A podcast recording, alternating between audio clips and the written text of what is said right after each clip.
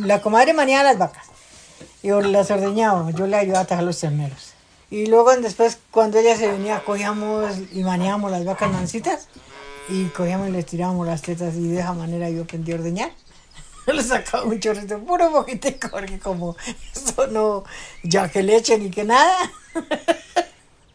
y ahí fue cuando yo aprendí a, así a ordeñar una vaca y a hacer un queso.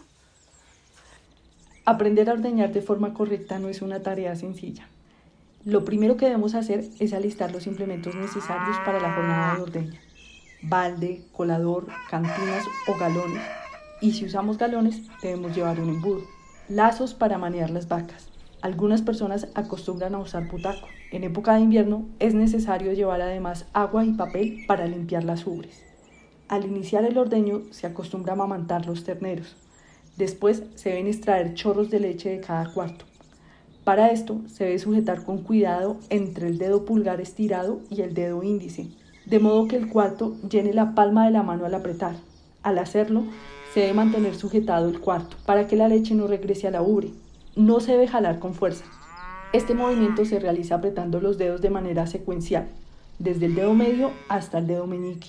Con el fin de sacar la leche, se debe hacer de manera cuidadosa, pero con firmeza. Los primeros chorros de leche se deben observar con detenimiento, tener certeza de que no haya normalidad en la leche, como grumos o sangre, ya que esto puede indicar que el animal tiene mastitis.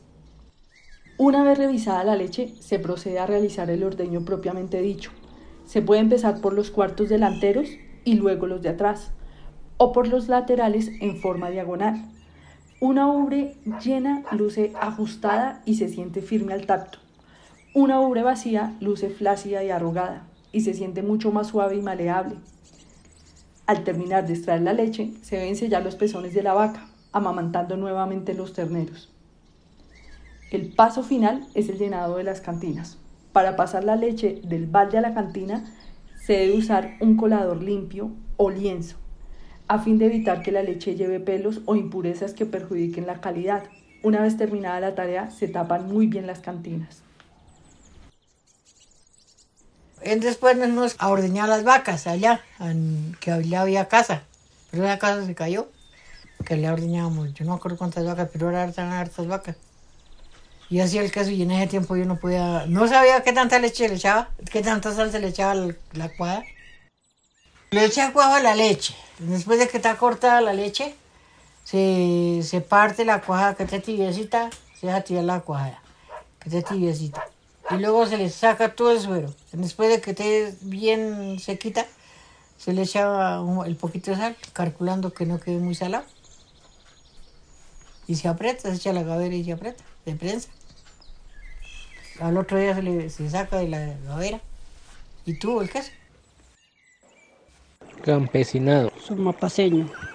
Transformando. Territorio. Distrital de Apoyos Concertados 2021. Alcaldía Mayor de Bogotá.